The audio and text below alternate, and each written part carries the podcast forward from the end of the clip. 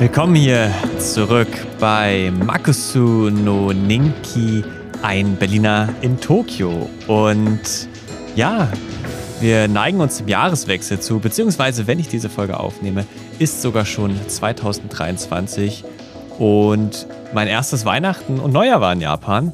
Beziehungsweise, gerade wenn ich so über denke, ist es sogar das zweite Weihnachten, witzigerweise, weil als wir vor drei Jahren, jetzt sogar vor vier Jahren, wir haben ja 23 schon, 2023, 2019 in Japan waren, äh, war es witzigerweise so, dass wir an Weihnachten nach Hause geflogen sind. Aus dem Grund, dass der Flug einfach günstig war an dem Tag. Und äh, das habe ich auch verstanden, als ich den Flieger gesehen habe und drinne saß und er gefühlt zu 30 Prozent nur ausgelastet war. Also die Economy Class hinten, ich würde sagen, da passen bestimmt über 100 Leute rein. Und was waren da drinne? 25 Leute. Also ich hatte die, die komplette Sitzreihe, diese neun Plätze, die in einer Reihe sind. Da hätte ich mich überall hinlegen können, wo ich wollte. Da war alles leer. Und das war so entspannt, dieser Flug.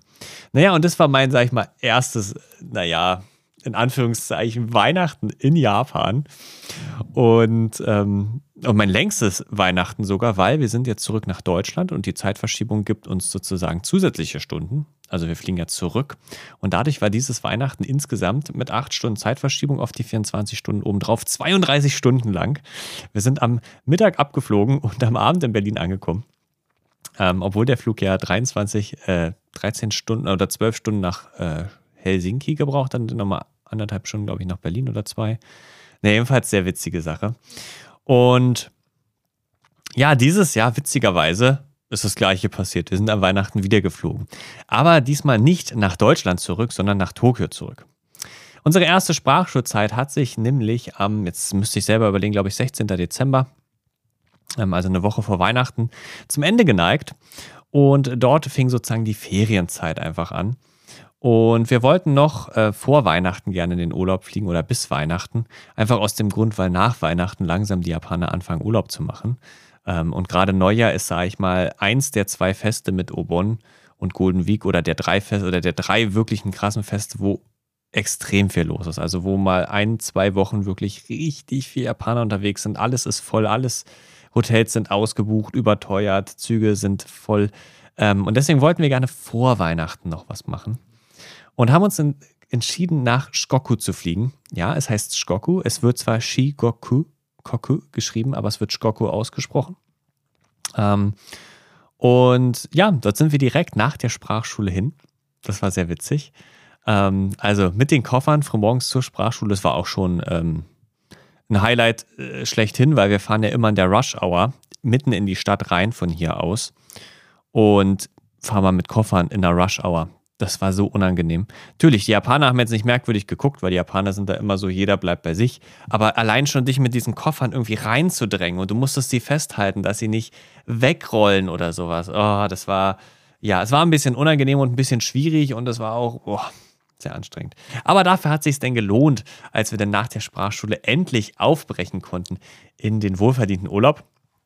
Haben wir unsere Sachen gepackt und sind zum Flughafen Haneda.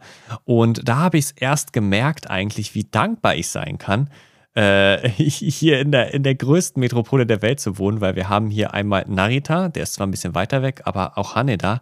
Und es sind ja Flughäfen, wo eigentlich in die ganze Welt geflogen wird. Ich war da und dachte so krass, ich als Berliner, zwar der BER ist zwar neu gebaut und auch ein großer Flughafen, aber das ist nochmal eine ganz andere Hausnummer. Ich bin eigentlich so angebunden hier. Ich, ich wohne an einem Umschlagskreuz gefühlt hier. Also ich, wahrscheinlich noch krasser als Frankfurt, so was ich hier alles in Asien und der Welt bereisen könnte von Tokio aus mit Fliegern. Naja, äh, anderes Erlebnis war auch ein bisschen wie Inlandsflüge laufen. Ich bin ja noch nie in, im Inland von Tokio, äh, von Japan geflogen. Das hat einfach den Grund, ich ihr wisst ja eigentlich, dass ich ein totaler Bahnfan bin. Und für mich wäre eigentlich auch nichts anderes im Sinn gekommen, als mit Bahn in Japan in den Urlaub zu fahren. Nur leider ist so, dass Shikoku die kleinste der vier großen Hauptinseln Japans ist und keinen Shinkansen-Anschluss hat. Und dann war halt die Sache, wir haben eine Woche für den Urlaub, bis Weihnachten ist und bis dann langsam die Urlaubszeit losgeht. Und die Alternative ist sieben bis neun Stunden mit dem Zug von Tokio aus oder eine Stunde und 20 Minuten mit dem Flieger. Und da muss ich ehrlich sagen, da hat einfach die Bequemlichkeit äh, gesiegt, dass ich gesagt habe, okay, dann wäre mir der Flug lieber, weil wir dann halt einfach mehr Zeit haben. Und er war auch ein bisschen günstiger in dem Falle, weil die, Das ist halt eine abgelegenere Region und da kosten die Züge halt auch schon ganz schön viel und das ist mit dem Shinkansen auch schon ganz schönes Stück und da muss man umsteigen und über die Brücke rüber und das ist, das ist gar nicht so leicht. Es gibt einen Nachtzug dahin, aber das wäre auch wieder sehr, sehr, sehr teuer gewesen und von den Zeiten her hat es auch nicht gepasst, weil an einem Freitagabend ist der doch schon beliebter zu nehmen und dann naja, das war ein bisschen spontaner alles und deswegen haben wir uns entschieden, entschieden zu fliegen. Aber wir sind sozusagen in einer Stadt auf der Insel angekommen mit dem Flieger, sind da ein paar Tage geblieben, mit dem Zug dann weitergefahren über die Insel und dann von einer anderen Stadt wieder nach Hause geflogen. So habe ich meinen Bahnsoll erfüllt. Also ich wollte ja unbedingt mal ein bisschen Bahn fahren. Das war schon eine sehr coole Strecke. Na, jedenfalls zurück mal zu japanischen Inlandsflügen. Ich weiß, wir müssen irgendwann noch zu Weihnachten neuer kommen, aber das war eine Sache, die hat mich so bewegt einfach. Ähm, wenn ihr vielleicht schon mal in Europa geflogen seid, ähm, dann kennt ihr es ja. Äh, ihr legt euren Rucksack hin und dann fragen sie alle technischen Geräte raus, Batterien, äh, nicht Batterien, aber auch so Powerbanks. Und dann legt man da sein Kindle raus, sein Laptop raus, wenn man sein Tablet noch hat dabei, die Kamera muss auch nochmal extra ausgelegt werden, Flüssigkeiten nur bis 100 Milliliter oder so und alles rausgepackt, alles einzeln in einzelnen Schalen. Und bitte Handy, Portemonnaie, Uhren ab, haben sie irgendwelche Gegenstände wie ein Gürtel mit Metall dran, alles ab, äh, gefühlt halbes Ausziehkommando da. Und dann kannst du langsam durch und dann piept trotzdem was und dann wird noch alles durchgesucht, ja. Und da habe ich schon gedacht, gedacht, ah, Japan, extrem sicheres Land, ist genauso. Und dann habe ich gemerkt, nee, Pustekuchen. Äh, ganz anders, ganz anders. Ich habe nicht mal meinen Ausweis gebraucht. Ich habe nirgendwo auch nur einmal meine Identität nachweisen müssen. Ich bin dahin, ich hatte den Flug online gebucht, ähm, habe da mein Gepäck selber eingecheckt für den Flieger, also sozusagen das Aufgabegepäck. Das war mega einfach. Äh, beziehungsweise heißt mega einfach. Die Japanerin musste uns einmal erklären, wie das Terminal funktioniert. Ähm, und dann gibst du es halt selber da rein und machst das selber fertig sozusagen. Das ist ein bisschen automatisierter. Und dann sind wir zu den Sicherheitskontrollen. Ich lege meinen Rucksack raus und will gerade so meine Sachen auspacken. Dann sagt er, nein, nein, nicht auspacken. Alles drinnen lassen. Okay, denke ich so. Ja, entspannt. Also ich habe auch nichts dagegen, nicht alles immer raus und reinkramen zu müssen. Und dann sagt er so, ja, ja, aus den Taschen alles raus, mache ich so mein Handy und so hin. Dann frage ich ihn, soll ich meine Uhr abnehmen? Und sagt er, na, kein Problem, nur, nur Handy und Portemonnaie aus der Taschen. Mehr nicht. Und Jacken ausziehen.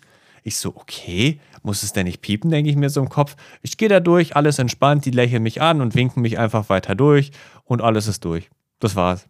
Und jetzt kommt's Flüssigkeiten. Meine Frau hatte extra vorher geguckt, wie viel Flüssigkeiten darf man mitnehmen. Und es stand einfach nichts dazu. Und wir dachten so, hä? Naja, und es hat damit was zu tun, dass es gar keine Begrenzung gibt. Es ist das Ding komplett egal. Du kannst da mit Wasserflaschen reingehen, das ist kein Problem. Wahrscheinlich mit brennbaren Spiritus vielleicht nicht, aber ähm, ja, also wir hatten auf dem Rückflug, haben sie einmal geguckt, da haben sie gesehen, wir haben eine Wasserflasche dabei, da haben sie einmal irgendwie auf so einem Prüfer gestellt für Wiegen oder so. Ich glaube, da ging es darum, was das für Flüssigkeit ist. Alles super. Kannst eine ganze Wasserflasche mit reinnehmen. Weil in Deutschland gar nichts reinnehmen und dann teuer Wasser am Flughafen kaufen. Das ist halt auch anders. Selbst wenn du kein Wasser mitnehmen könntest, diese Wending Machines, Jido Hambaiki heißen die ja auf Japanisch, glaube ich, wenn ich es richtig ausgesprochen habe. Ähm, diese, ja, die überall stehen, die Getränkeautomaten, da kannst du auch für den gleichen Preis wie vor dem Flughafen noch kaufen, alles und ganz normal. Das war, also ich habe noch nie so eine smarte Kontrolle gesehen. Auch niemand mein Ausweis, kein gar nichts. Ich konnte den ganzen Flug hin und zurück ohne auch nur einen Ausweis machen. Ich hätte, hätte gar keine Personaldokumente mitnehmen müssen. Ich muss sie offiziell mit mir führen, ist klar. Ich glaube, als Ausländer muss ich die sogar mit mir führen irgendwie. Ich weiß es nicht. Die, die Rechtslage ist ein bisschen anders in Japan. Es gibt auch sowas nicht wie so, ein, so einen einheitlichen Personalausweis, wie wir das hier kennen. Aber das ist nochmal ein ganz anderes Thema. Darüber kann ich reden, wenn ich mir mal diese, diese Karte geholt habe, die es da, die es neu geben soll. Naja, und auch im Flughafen zu essen ist halt so günstig. Also, wir sind in einen kleinen Rahmenladen gegangen oder Udon-Laden, ich weiß es gerade nicht mehr. Ähm, und das hat genauso gekostet, wie als wenn ich in der Tokio, in Tokio einfach irgendwo in einem ganz normalen kleinen Rahmenladen essen gehe. Für 13 Euro zwei Schüsseln Rahmen und Wasser. Und das, wenn du dir überlegst, was du in, äh, in, Deutschland zahlst, wenn du da in irgendein Restaurant am Flughafen essen gehst, da zahle ich bei McDonalds wahrscheinlich mehr für ein Menü. Gefühlt. So, und ähm, das war echt cool. Und auch auf dem Flieger. Ich bin mit Japan Airlines extra geflogen, also japanischer Fluglinie und auch eine, die ich sehr cool finde. Damit bin ich auch damals nach Japan geflogen. Und ähm, kostenlose Getränke auf dem Flug. Ist ganz normal. Und dann habe ich mir natürlich einen schönen grünen Tee geholt, nicht Softdrinks. Und oh, wir hatten den Fuji gesehen auf dem Hinflug. Super. In der Morgensonne, in der, nee, in der Morgensonne, in der Abenddämmerung. Also so lang, es war so richtig orange die ganze Stadt. Und wir steigen auf und sehen die Skyline. Dann dreht der Flieger und dann fliegen wir im Sonnenuntergang über diesem Fuji. Holla, die Waldfee war das. Naja. Und dann ging es weiter. In Urlaub natürlich. Und dann waren wir auf Shikoku in Matsuyama einige Tage und sind dann von da aus weiter nach Takamatsu. Aber wenn ich jetzt erzählen würde, was wir alles im Urlaub erlebt haben und gemacht haben, das würde wahrscheinlich ein bisschen die, die Folge hier sprengen. Darüber können wir mal eine eigene Folge machen, beziehungsweise ich habe sehr viel gefilmt und ein kleines Skript geschrieben und ich möchte so eine kleine, würde ich nicht Dokumentation, aber so einen kleinen Reisebericht machen, wo ich ein bisschen erzähle, wie ich die Städte wahrgenommen habe und ähm, vielleicht eine coole Sache, die man dazu erzählen kann. Wir haben uns bewusst Shikoku ausgesucht, weil das eine Region ist, wo wenig internationale Touristen hinkommen. Ja, der Tourismus ist noch gering in Japan, deswegen hat man generell sehr viel Freiraum mit dem Reisen noch. Aber auch dieses, also äh, Matsuyama legt den Ehime kennen, in der Präfektur Ehime, sowas wie Bundesländer in Deutschland. Und von den 100% Touristen, die kommen, schaffen es 0,4 bis in diese Präfektur. Also verschwindend gering. Und das Coole war, wir sind auf dieser ganzen Reise, ich glaube, fünf Ausländern begegnet. In dieser einen Woche. Und das hat natürlich auch nochmal den, den, den Bonus zur Folge, dass du dein Japanisch üben kannst. Wir hatten dann einige Gespräche mal bei Attraktionen oder so, wo man mal war und mal mit jemandem da gesprochen hat oder so. Oder äh, ja, ganz Verschiedenes gehabt. Und das war so cool, weil die konnten auch kein Englisch. Der eine wollte mir mal was auf Englisch erklären und ist da völlig verzweifelt beim Nachdenken. Und dann habe ich ihm gehackt, äh, gesagt, Nihongo war der Jobu. Äh, der Jobu. Und hat, er, dann hat er gleich losgesprochen auf Japanisch. Also, das war cool, weil es auch so ein bisschen die Möglichkeit gab, unser Japanisch zu üben, weil da können Leute noch weniger Englisch als in Tokio, sag ich mal, wirklich. Und Tokio ist jetzt auch nicht so krass Englisch, muss man einfach sagen. Na, jedenfalls, das war auch so ein bisschen die Idee dahinter, mal so ein bisschen in ein richtig japanisches äh, Gebiet in Japan zu gehen, wo wirklich nur Japan ist. Aber okay, wir haben schon wieder elf Minuten rum, wir müssen mal weitermachen. Erstes Weihnachten, der Flug zurück. Ähm, vielleicht mal so, wie wird Weihnachten eigentlich gefeiert in Japan? Die Frage kriege ich nämlich immer wieder, ist es wie bei uns in Europa?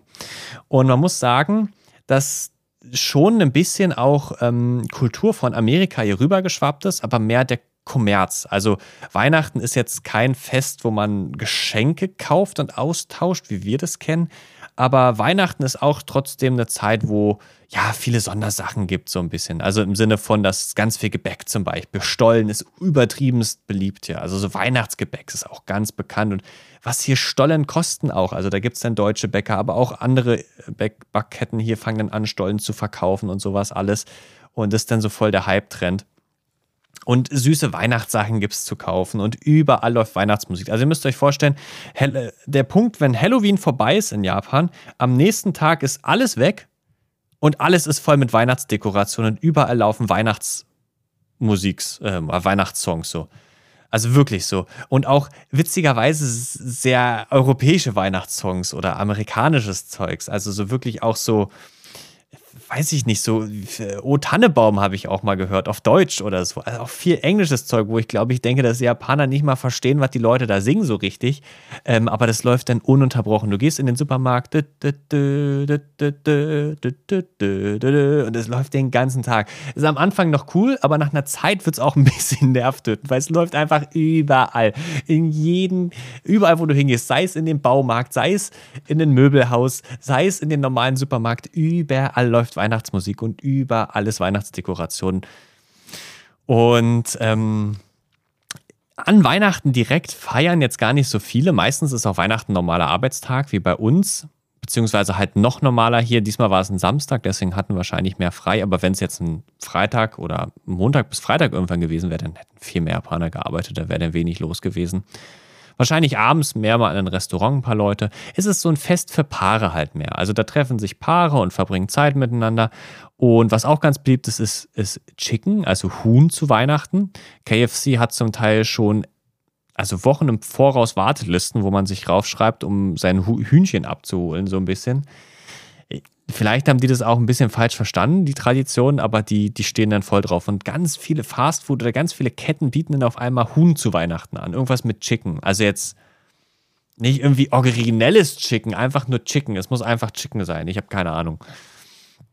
Und ähm, genauso schnell wie, wie der Schwenk von Halloween auf Weihnachten verläuft, verläuft der Schwenk von Weihnachten auf nach Weihnachten gefühlt am 25. und am 26. wird alles abgebaut. Alles ist weg, alle Musik ist weg, alles ist normal. Du hast das Gefühl, Weihnachten ist sofort vorbei. Da ist nichts mehr. Und das ist schon, das ist so witzig, wie schnell das hier immer geht. Ja, und deswegen Weihnachten ist gar nicht so das große Event hier. Äh, also irgendwie so wie bei uns in Deutschland, wo Kinder Geschenke bekommen, wo man mit der Familie zusammenkommt, ein großes Festessen macht Ähm, und auch jetzt, äh, weil ja sozusagen das Christentum hier nicht wirklich groß ist in Japan, wir gehen wahrscheinlich von weniger als 1% Christen aus, ähm, gibt es auch jetzt keine christliche Tradition, dass äh, irgendwo Krippenspiele oder sowas aufgeführt werden oder Gottesdienste irgendwo gemacht werden und ausgestrahlt werden. Es gibt halt alles sowas gar nicht. Und die Japaner können auch mit, also das Weihnachten, was wir ja feiern am 24., hat ja seinen Ursprung auch irgendwo in einem christlichen, das ist jetzt sehr kommerzialisiert in Europa, aber dieses, dass, dass da irgendwas gefeiert wird, dass Jesus auf die Welt kommt, das gibt es halt einfach nicht. Die Japaner können mit Jesus als Person eigentlich nichts anfangen. Die, wenn, ich habe mal so ein witziges Interview gesehen, ich meine, ich bin ja Christ und ich gehe auch in eine Gemeinde und ich bin, als wir vor drei Jahren hier waren, bin ich in eine Gemeinde gegangen. Äh, das war nicht am Weihnachten, sondern vor Weihnachten. Und ähm, der Gottesdienst hat vor Weihnachten die Woche und die haben Interviews mal mit Japanern auf der Straße einfach gemacht, weil sie einfach mal wissen wollten, können die Japaner eigentlich was damit anfangen? Und dann haben sie gefragt, wisst ihr, wer Jesus ist? Und die Leute haben dann geantwortet, hey, Jesus, ist es nicht dieser, äh, dieser, also ich glaube, einer hat sogar gedacht, dass der, der Typ von KFC, der Mann, der, der Kentucky Fried Chicken gegründet hat, dieser, ich, hat der hat einen weißen Bart oder so, dass das Jesus ist. Ein, ein, ander, ein anderer hat gesagt, dass Jesus, der, der lebt doch noch und mit, der lebt doch mit seiner Frau äh, auf den Bahamas oder so. Ähm, und äh, das waren die kuriosesten Antworten. Also die können wirklich, die haben da wirklich, können da wirklich gar nichts mit anfangen. Ich würde sagen, da sind wir Deutschen selbst. Also äh, was heißt allgemeingebildet? Ich meine, Christentum ist ja schon eine Weltreligion, aber da, da wirklich, die Japaner, die, die sind da so abgeschottet gewesen, die können damit gar nichts anfangen. Und ähm, deswegen hat das auch an sich keine Relevanz. Ähm, genau, und das ist so, ähm, dazu vielleicht. Das ist auch witzig, weil dadurch, dass Weihnachten ja ein normaler Arbeitstag ist, also wirklich ein richtig normaler Arbeitstag, da hat niemand früher Schluss ähm, haben die meisten christlichen Gemeinden, die es hier gibt, also die wenigen, die es gibt, wirklich auch erst Gottesdienste um 19 Uhr oder später, weil bis dahin die Leute halt noch arbeiten, weil das so normal ist. Also in Deutschland haben die meisten Kirchen ja schon dann so ab 14, 15 Uhr ihre Programme. Das könntest du hier gar nicht machen, weil hier die alle noch arbeiten an Weihnachten, weil die haben ja noch lange, lange zu tun. Und ähm, ja, also vielleicht für euch so ein bisschen so als Vergleich zu Deutschland, also jedenfalls aus meiner Perspektive, ich als Christ, also so, wie ich das wahrnehme, so. Dann kommt der Change halt und dann fängt auch schon fast die Urlaubszeit an. Also man muss dann sagen, kurz vor Neujahr, drei, vier Tage vor Neujahr fängt dann wirklich die Urlaubszeit an, weil das so das Fest schlechthin ist im Jahr. Ähm, also kulturelles, religiöses Fest, das ist ein bisschen kompliziert, das zu erklären, der Verständnis dafür, glaube ich. Ähm, Japaner feiern nicht Silvester. Also, vielleicht mitbekommen habt, in Deutschland ist ja viel Knallzeug geflossen und ganz, ich habe ja da Videos gesehen, sehr krass, also jetzt so nach Corona, aber es war ja auch im Vergleich wahrscheinlich zu vor Corona auch nochmal eine Nummer schärfer. Also jedenfalls in Berlin, so wie ich gehört habe von meiner Familie. Und äh, das ist halt hier ganz anders. Also ich weiß gar nicht, ob man überhaupt als Privatperson Feuerwerk in Japan kaufen kann. Also richtiges Feuerwerk. Wenn denn, also was ich auf jeden Fall weiß, sind so kleine Leuchtfackeln oder so oder vielleicht so Wunderkerzen. Das ist mal ganz beliebt, was man dann mit Kindern anmacht oder so. Aber so richtiges Feuerwerk, glaube ich, so wie wir das kennen, dass da dann so richtig was im Supermarkt drei Tage vorher liegt, glaube ich nicht so. Ähm, also jedenfalls habe ich es nicht gesehen in Supermärkten so richtig. Und an Silvester habe ich, glaube ich, zwei Raketen gehört. Also wir waren im Norden von Tokio bei Freunden in Ibaraki kennen. Also das ist ein, schon ein bisschen ländlicher raus aus Tokio, zu, so zum Ende der Ebene, der Metropolregion. Und äh, da ist natürlich nochmal weniger los, aber ich habe wirklich nur zwei Raketen gehört. Also man, wenn es Feuerwerk gibt zu der Zeit, also an Silvester, dann wahrscheinlich nur organisierte Feuerwerke. Aber meistens sind ja aber auch Feuerwerke eher in Japan so im Spätfrühling, im Sommer so auch sehr beliebt. So organisierte Feuerwerke. Also es ist, also Silvester ist als Tag eher so ein Familientag. Also da trifft man sich, also über Neujahr fährt man generell nach Hause in Japan, so kulturell. Also da kommt man, kommt die ganze Familie zusammen. Meistens zwei, drei Tage vorher hört ihr, haben die meisten Arbeitgeber dann Schließzeiten. Man hat Urlaub und fährt nach Hause zu seiner Familie. Und dann verbringt man die Zeit da und isst gemeinsam. Und ich habe auch gehört, eine Kultur ist auch, gemeinsam Fernsehen zu gucken am Abend und einfach die Zeit zu verbringen. Aber Silvester ist jetzt nicht so, dass man um 0 Uhr völlig Ekstase gerät und Häuser abfackelt mit, mit Raketen und so. Das überhaupt nicht. Ähm, was viel wichtiger ist für die Japaner, was viel, viel wichtiger ist, ist der Neujahrstag an sich, der 1. Januar. Und zwar, das ist auch wieder witzig, ähm, Japaner gehen dort zu Schreinen. Ich weiß nicht, ob auch Tempeln ist. Also der Unterschied zwischen einem Schrein ist shintoistisch und einem Tempel ist buddhistisch. Ähm, also von den Religionen her. Und sie gehen auf jeden Fall, glaube ich, zum Schrein und beten für ein gutes neues Jahr, für Gesundheit, für ihre Familie, für ein gutes Einkommen, für eine gute Arbeit oder was halt auch immer bei ihnen ansteht. Und total spannend ist, dass das fast alle Japaner machen. Also wirklich eine sehr große Anzahl. Und das, auch wenn sie sagen, dass sie nicht glauben. Also, wenn man, wenn man Japaner fragen würde, sind, ob sie gläubig sind, würden über, ich glaube, über 60 Prozent der Japaner, oder ich weiß es jetzt gerade nicht, aber ein ganz großer Teil der Japaner sagen eigentlich, dass sie nicht religiös sind. Witzigerweise gehen sie aber trotzdem zu diesen Schreien und beten. Ich hatte jemanden in Toronto kennengelernt, einen Japaner, und ich hatte ihm die gleiche Frage gestellt. Er hat gesagt, ja, also er ist eigentlich auch nicht religiös. Also er glaubt ja eigentlich nicht. Ähm, und dann habe ich ihn gefragt, wie ist denn das an Neujahr, aber was machst du da? Und dann sagt er, na, natürlich gehe ich da zum Schreien und bete. Also es ist so ganz witzig, diese, diese Kultur die Religion ist Kultur geworden, so ein bisschen. Egal, ob die Japaner glauben oder nicht, oder ob sie sich selber als gläubig bezeichnen, gehen sie trotzdem dorthin und beten. Haben zum Teil auch Hausschreine trotzdem. Das ist das, für die ist es kein, kein Widerspruch zu sagen, ich bin nicht gläubig, aber ich gehe dahin zum Beten. also, das ist total spannend. Ähm, total spannendes Themenfeld, aber das würde jetzt auch wieder sprengen. Damit beschäftige ich mich ein bisschen gerade auch stärker. Und da ist es halt total voll. Also da stehen die Leute zum Teil stundenlang an an diesen Schreien, um beten zu können. Zum Teil verteilt sich das dann auf die ersten drei Neujahrstage, also 1., 2., 3. Januar, weil es gar nicht möglich ist, dass so viele Japaner zu diesen Schreien können und beten können. Und ähm, das ist, glaube ich, für die das Wichtigere. Genau, dieses das Neujahrsfest an sich sozusagen und dort für zu beten, das ist ganz, ganz wichtig für die. Ganz, ganz, ganz, ganz wichtig. Ich würde sagen, es ist mit eins der oder es ist mit das wichtigste Fest für sie im Jahr. Das Neujahrsfest, würde ich schon so sagen. Ja, das macht so ein bisschen, würde ich sagen, die Weihnachts- und die Neujahrszeit für die Japaner aus. Die haben dann noch so drei, vier Tage Urlaub, also bis zum 3., 4. Januar und dann fängt langsam die Arbeitszeit wieder richtig an. Spätestens ab der 1. Januar, äh, also spätestens sieben Tage nach Neujahr ist wieder alles hochgefahren. Alle Leute gehen zur Arbeit und das Leben läuft wie immer. Was man aber zu dieser Zeit auch sagen kann, ist, dass es viel zu kalt ist. Ähm, ich meine, ich höre ja aus Deutschland, dass, wir, dass ihr da ein bisschen Gas einsparen müsst und, oder der, deswegen die Heizung ein bisschen runterzudrehen. Und dann habe ich zuerst mit meinem Papa telefoniert und dann sagt er auch, ja, ja, er heizt jetzt nur noch auf 18 Grad hier. Und dann dachte ich so, oh, das wäre schön, wenn es so warm wäre bei mir. Ähm, also wenn ich hier früh morgens aufstehe, aus dem Bett, dann gehe ich als erstes ins Wohnzimmer und schalte die Heizung an, also den Gasofen an, weil, oder den Gasheizer, weil es nur noch 10 Grad sind im Wohnzimmer. Im Schlafzimmer sind wahrscheinlich 12 und im Bad sind so ungefähr 6 Grad. Und es ist schon echt kalt. Und wieso ist es so? Es ist so, weil Japaner nicht so gedämmt bauen wie wir. Also die Häuser, die Idee an den Häusern war mal, äh, wenn sie so wenn sie die Wärme nicht halten, dann werden sie im Sommer auch schneller kalt, wenn die Sonne kommt, also wenn die Sonne untergeht. Also dass sie im Sommer nicht sich zu aufheizen. Wenn hier 40 Grad sind und das mal fünf Tage lang hält, dass die Wohnungen schneller entlüften können und wieder, also die Temperatur kann halt nachts schneller auskühlen. Hat aber den Gegeneffekt, dass es im Winter genauso schnell kalt hier drin wird.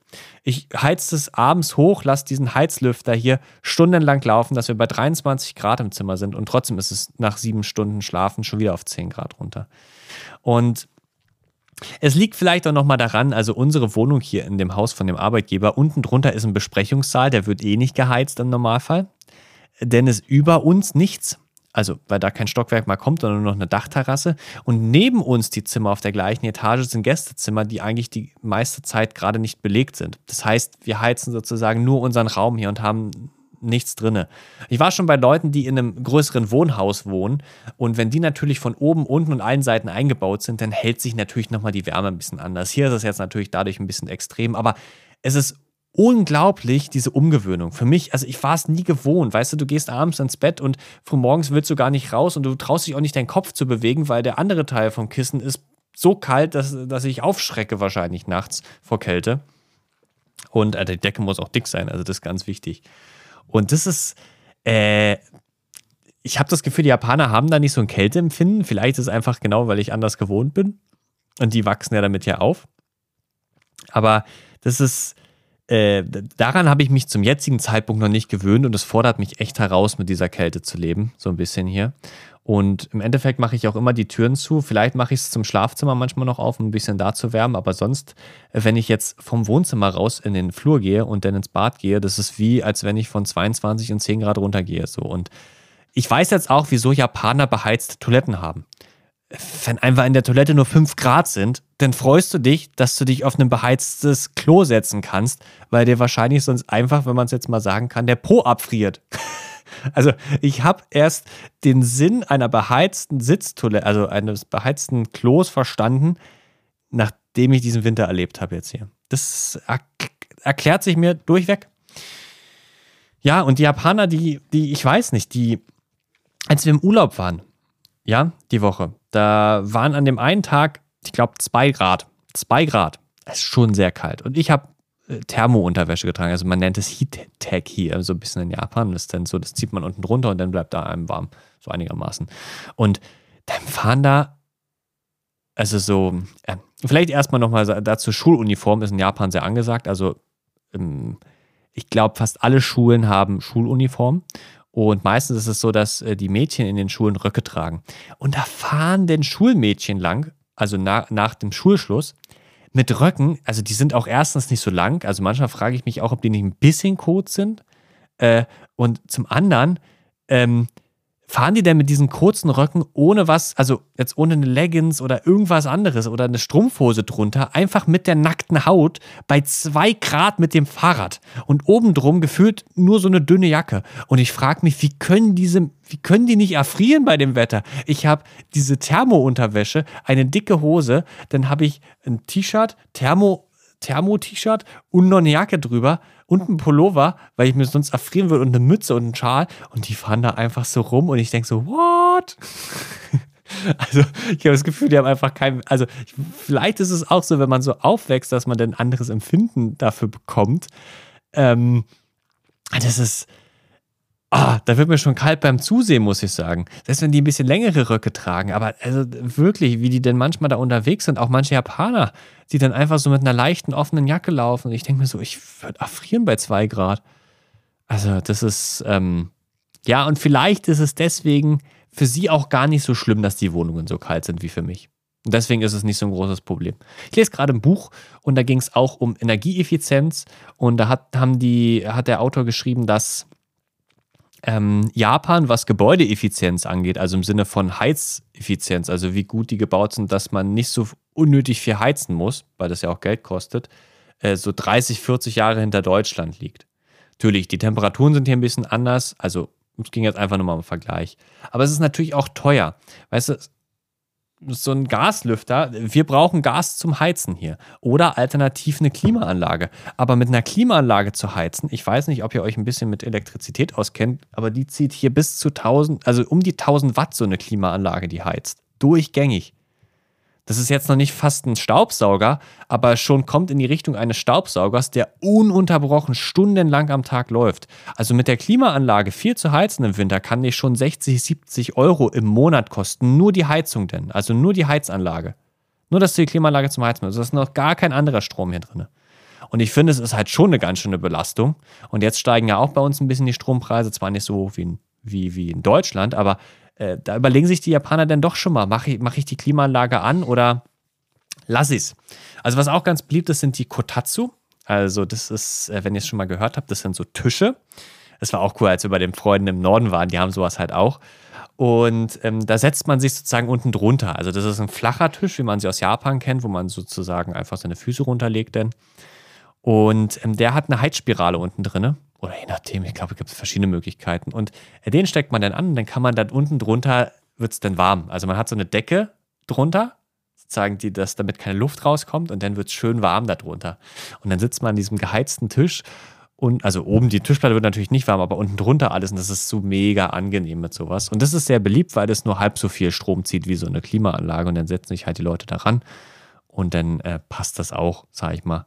Das ist vielleicht auch so Kultur. Also Kotatsu sind im Winter wirklich, also wenn wir genug Platz hätten, wir haben leider nicht genug Platz im Wohnzimmer, weil das ist gleichzeitig Esszimmer und Küche, alles im Allen ja hier. ähm, würden wir wahrscheinlich auch einen Kotatsu haben. Finde ich echt mega bequem. Und dann noch ein Teppich drunter und dann kann man sich da super gemeinsam ransetzen und Spiele spielen oder so und Zeit miteinander verbringen. Ja, also Kotatsu ist auch schon Kultur irgendwie hier. Genau, wenn ihr mal sehen wollt, wie sowas aussieht, einfach Kotatsu eingeben. Ja, und das sage ich mal, das war so das erste Weihnachten und Neujahr. Und ähm, ja, wie geht's weiter? Sprache lernen, Sprache lernen, Sprache lernen, Sprache lernen. Nee, also, wir haben heute Stand, äh, Aufnahme dieses Podcasts, den Samstag, den 7. Januar. Und ähm, am Montag wäre eigentlich die Sprachschule gestartet, aber da ist schon wieder der nächste Feiertag, der Tag des Erwachsenswerdens hier in Japan. Immer am ersten, zweiten Montag, erster oder zweiter Montag im Januar. Und deswegen haben wir erst am Dienstag, weil Feiertag, und dann geht es wieder los. Und dann haben wir voraussichtlich, ich habe den Lehrplan schon geschickt bekommen, bis 21., nee, bis 20. oder 21. Juli ununterbrochen Unterricht. Also außer die Feiertage, die halt zwischendurch sind. Und das wird schon heftig. Ich glaube, es sind 26, 27 oder 28, irgendwie, irgendwie um die, ich glaube, 27, 28 Wochen am Stück jetzt Sprachschule. Und ich hoffe natürlich viel voranzukommen, aber gleichzeitig ist es natürlich auch gucke ich rauf und denke so, huh, ja, ich habe Respekt vor der Zeit. Ähm, auch, ja, weil Japanisch nicht so leicht ist und ich echt viel investieren muss, um zu lernen und manchmal, manchmal fehlt einem die Motivation noch, muss man einfach sagen. Es gibt immer wieder Momente, wo man ein bisschen demotiviert ist, weil man das Gefühl hat, einfach nicht voranzukommen, aber gerade der Urlaub, die Gespräche mit den Japanern, wo man mal wirklich ein bisschen sein Japanisch nutzen konnte und vielleicht auch mehr verstanden hat, das sind so Momente, wo man dann das Gefühl hat, ja, es lohnt sich, Japanisch zu lernen. Also wenn man dann mal wirklich in der Praxis seine Anwendung sieht, dann hat man so ein Glücksgefühl und das ist voll cool. Ja, und damit äh, startet auch dieses Jahr 2023. Die Idee ist auch natürlich weiter in dem Podcast laufen zu lassen immer wieder über Sachen zu reden. Ich habe ja noch so viele Themen drauf, wie Essen und Leben in Japan für mich ist, was wir so in Tokio und Umgebung eigentlich machen in unserer Freizeit und ja auch immer wieder so kulturelle Feste und so euch so ein bisschen mehr mit reinzunehmen, was ich so erlebe und vielleicht auch witzige Alltagssachen und auch wieder mehr YouTube-Content. Gerade im letzten halben Jahr habe ich doch vieles im Zuge, dass ich jetzt in der Sprachschule bin, wieder an neuen Lernmaterialien gefunden, die mir helfen, Japanisch besser zu lernen. Und für die, die Japanisch lernen, werde ich auf jeden Fall in den nächsten Wochen und Monaten noch Videos hochladen, wo ich euch Empfehlungen gebe, äh, coole Apps vorstelle, ähm, ja, Videos, Podcasts und so empfehlen kann, die, die echt super sind am Anfang zum Lernen oder auf bestimmten Niveaustufen und so. Und ähm, ja, auch ab und zu mal vielleicht wieder mal Livestream und so ähm, weil das ja die letzten Monate doch ein bisschen, bisschen ruhiger war. Also das ist mein Ziel. Ich will jetzt noch gar nichts versprechen, dass es alles klappt. Ich habe auf jeden Fall versucht, das ein bisschen zu planen, dass es zeitlich reinpasst, damit ich schaffe, genug Japanisch zu lernen und YouTube machen zu können. Das ist immer so diese, dieser Struggle und noch arbeiten zu gehen. Ähm, das ist alles dran, den Hut zu bekommen. Aber schauen wir mal, neues Jahr, neues Glück, neue Möglichkeit. Ich danke euch auf jeden Fall, dass ihr dabei seid und zuhört und ich freue mich voll, wenn ich die Aufrufszahlen auch ein bisschen sehe. Ich meine, ich mache meinen Content nicht nur danach, wie viele Leute es gucken, aber es ist natürlich cool zu sehen, wenn man einen Podcast macht und sieht, wie viele den auch schon hören und auch Rückmeldungen manchmal davon kommen. Und das, äh, ja, das ist schön, wenn ich euch da so ein bisschen mit reinnehmen kann. Und wie gesagt, wenn ihr auch mal so Fragen noch so habt oder wenn ihr euch bestimmte Themen vielleicht ein bisschen mehr wünscht, immer mal gerne schreiben oder so. Ähm, oder wenn euch noch mehr Sachen interessieren und dann ähm, kann ich mal gucken, wie ich das einbaue oder aufnehme oder ob das so gerade reinpasst immer. Jedenfalls bedanke ich mich für euren Support, dass ihr dabei seid. Und ähm, dann würde ich sagen, dann können wir gleich zum Outro hier kommen. Ich ganz vergessen, hier anzumachen. Ja, ich habe jetzt gar keine motivierenden Worte. Doch, ich habe noch motivierende Worte. 2023. Ja, ich wünsche euch für euer 2023 natürlich viel ähm, ja, viel Erfolg. Ich sage nicht immer Glück, weil Glück ist immer sowas zufällig, aber Erfolg, ey, dass ihr vorankommt irgendwie. Ähm, findet euren Platz, wo ihr hin wollt.